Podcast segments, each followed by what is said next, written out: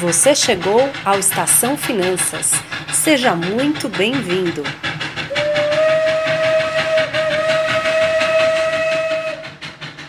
Olá, pessoal. Aqui é a Ana Breda.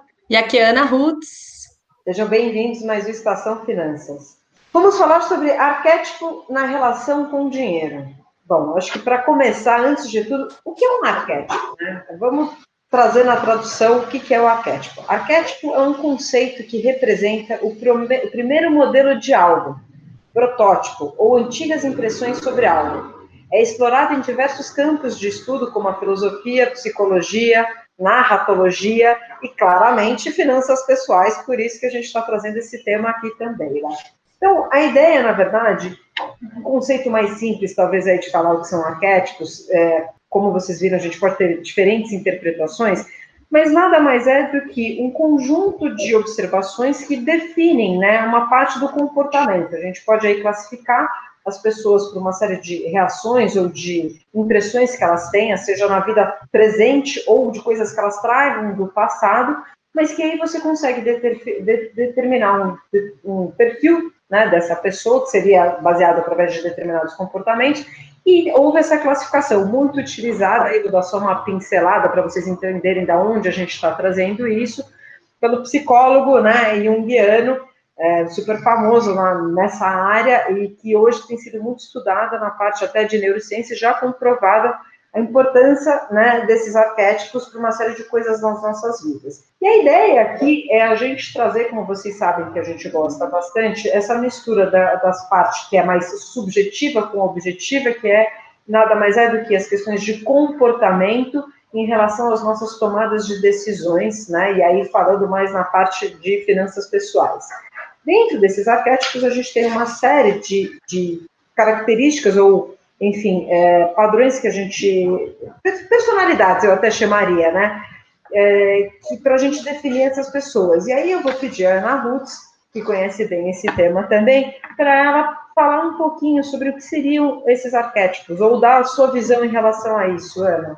É, acho que Primeira coisa também é alertar que o objetivo de, de usar eh, arquétipos na questão da relação com dinheiro não é rotular as pessoas de forma nenhuma, né? Dizer, ai, ah, você é isso, então você não é aquilo, então você não pode isso. Pelo contrário, é a gente, a partir desses modelos, identificar potencialidades e desafios nos nossos comportamentos, né? Então, acho que é bem bem por aí, né, que a gente está trabalhando e trazendo esse tema para finanças pessoais, né.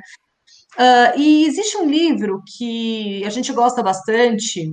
Esse livro, eu acho que ele tem uma antiga tradução para o português, que está infelizmente esgotada, mas o livro, da maneira como nós lemos, ele chama Money Magic, né? Um dinheiro mágico, né?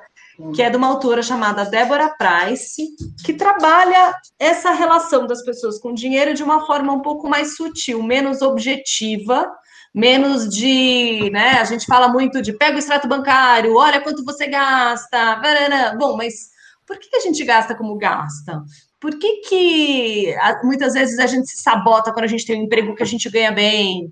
Uh, por que, que as relações de alguns casais, as pessoas assumem papéis específicos na relação com o dinheiro. Então, ela vai trabalhar esses arquétipos, né?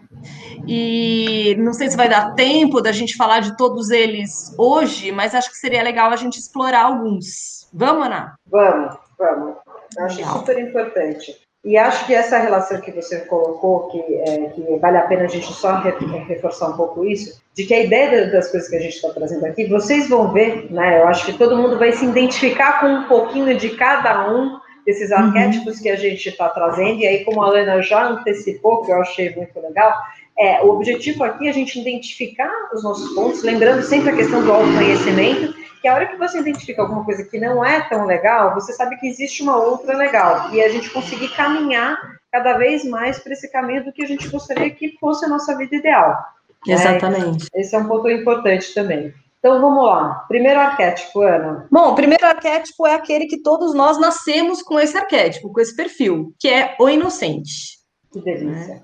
E por que, que é? Então, da gente nasceu, o que, que você quer dizer é, com isso? Você, você nasce com esse perfil. Você não conhece nada sobre dinheiro, você não sabe nada, você depende 100% dos teus pais ou dos teus tutores na relação com o dinheiro. Então, esse é um perfil que ele tende a desaparecer com o passar do tempo, com o conhecimento, com a independência, mas às vezes ele não desaparece. E quando ele não desaparece, a gente observa as pessoas com esse perfil, elas têm algumas características, né?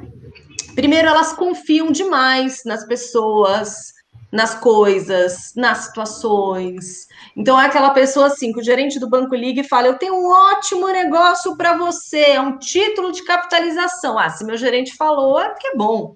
Uma pessoa dificilmente ela vai buscar o conhecimento se ela tem no lugar disso a confiança, uma relação de confiança com alguém, tá? Então, ela, vai, ela, é, ela tem muito claro que as pessoas podem ajudá-la. Se ela tem que tomar uma decisão sozinha, é muito complicado, porque ela, geralmente, uma pessoa na relação com o dinheiro extremamente indecisa, que não sabe bem o que fazer. Né? Não sei se caso eu compro bicicleta. Então, ela sempre vai buscar a ajuda de alguém para tomar decisões. Uh, internamente é uma pessoa ansiosa, mas externamente ela parece como extremamente alegre, justamente porque ela confia, né? Então ela tem essa sensação de alegria que ela passa para as outras pessoas. A confiança ela traz uma alegria, né? Só que são pessoas geralmente financeiramente muito dependentes. Tá? Então é um perfil que quando não desaparece na idade adulta, ele tende a parear com alguém. Né? Então, é uma, por exemplo, vou dar o exemplo de mulher, porque majoritariamente vai ser mulher. Ela vai fazer par com outro perfil ou arquétipo que nós vamos falar mais para frente, que é do guerreiro ou do tirano. Né? É, por quê? Porque é uma pessoa que busca segurança são pessoas que se sentem sem poder na relação com o dinheiro, né? Dificilmente vão confrontar alguém com relação a uma decisão financeira. Então, essa pessoa vai lá e pareia com alguém que tenha o um perfil exatamente oposto. É muito comum a gente ver nos casais assim. Não é só mulher, não, tá? Eu dei esse exemplo porque é maioria quando tem esses parzinhos assim.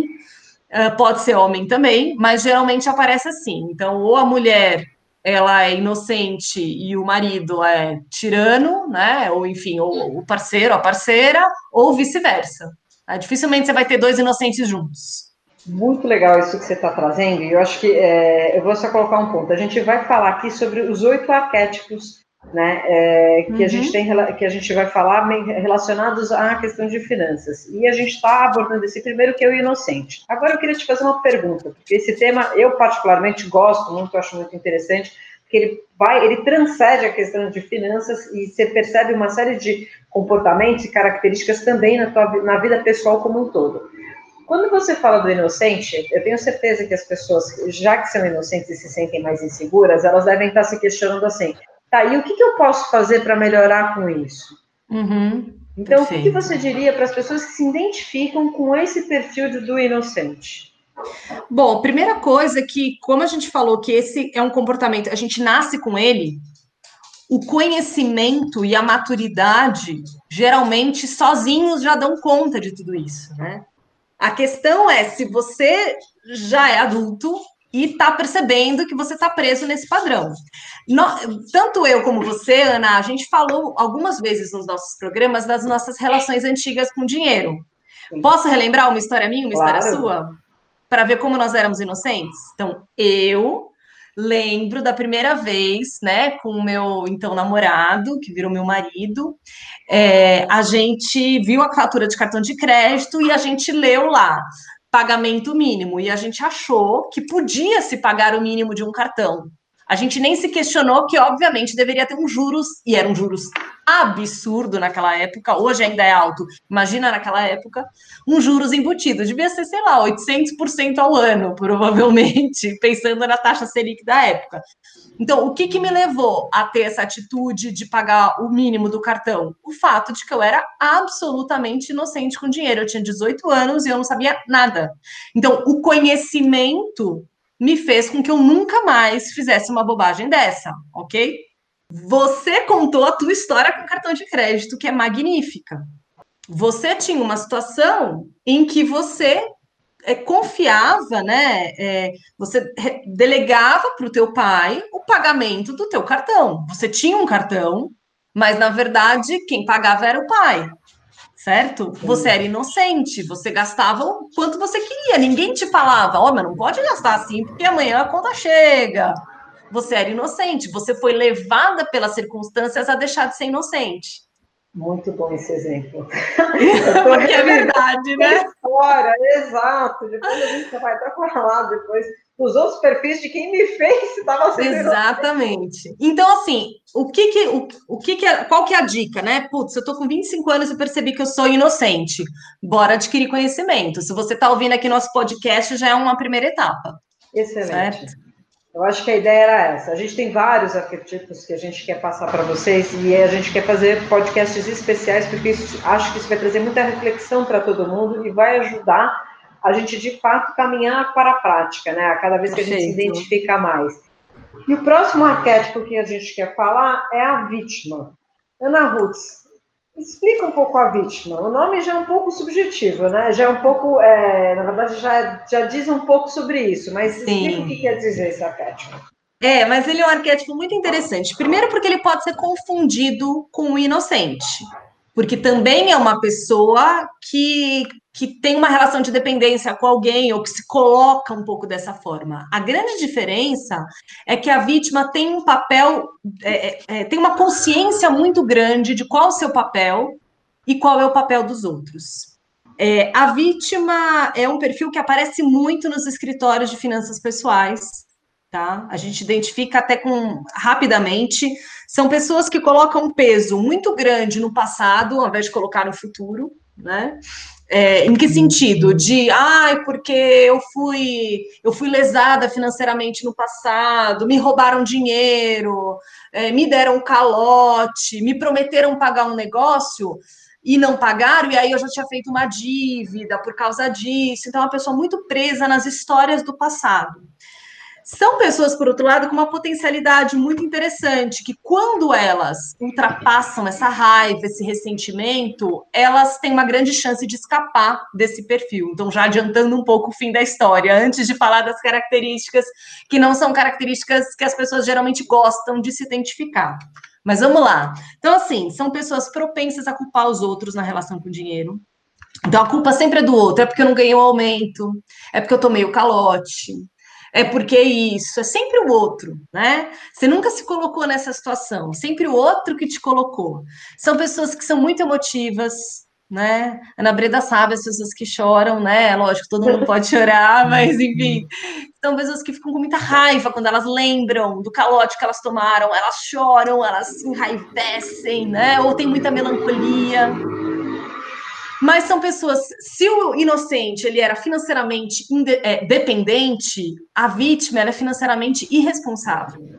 Em que sentido? De não ter responsabilidade, de tomar decisões sem pensar nas consequências dessas decisões. Uh, e são pessoas que buscam ser resgatadas o tempo todo, né? Elas sempre esperam que alguém as vai tirar dessa situação em que elas se colocaram. A gente percebe também que são pessoas que guardam um ressentimento muito grande, têm dificuldade de perdoar, né?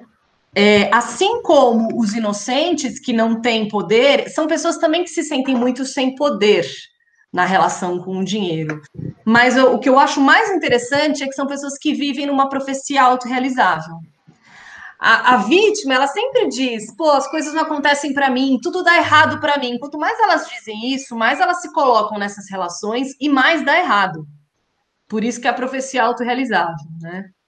Nossa Senhora, tô achando que depois desse podcast todo que a gente vai fazer, a gente vai ter que fazer sessão terapia, hein, pessoal? Sessão terapia. Eu também identifico, eu não me acho vítima, olha só, que curiosidade. E acho que a gente vai depois discutir sobre isso. Eu não me acho vítima, mas claramente tem várias características aí que eu me identifico. Então, Olha, eu, vou te falar uma é. coisa. Eu já claramente tive um passado de vítima.